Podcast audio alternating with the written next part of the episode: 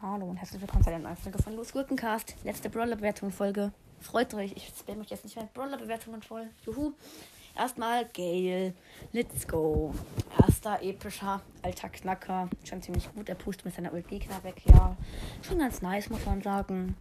Search Upgrades, ja, ist schon gut. Jo, kann man, kann man so, kann man so lassen. Colette ist auch richtig nice, bloß was abfuckt ist halt, dass sie immer weniger Schaden macht. Trigger, Trigger, triggert. Ja, egal. Nimmt noch auf, gut, nimmt noch auf. Ähm, Lu ist bester Legendärer. Ja, okay, ich bin Lu, was soll ich zu Lu groß sagen? Lu ist halt bester, habe ich gerade bester Legendärer gesagt? Bin ich dumm? Bester chromatischer natürlich und bester Brawler an sich. Jo. Colonel Ruffs noch.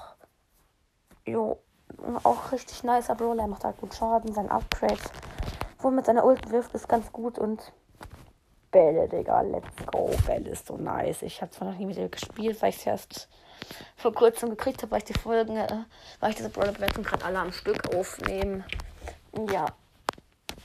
Und Bell habe ich halt gerade eben erst so vor, keine Ahnung, 20 Minuten so bekommen. Ich habe sie noch nicht ausprobiert, was auch immer, egal.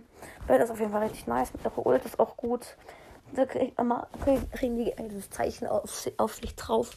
Und jedes Mal, wenn Bell sie trifft, macht sie irgendwie, keine Ahnung, 400 mehr Schaden auf Star Power oder so, keine Ahnung. Ja, das war's jetzt mit dieser Folge und allen Brawler-Bewertungsfolgen. Freut euch schon mal. Tschüss.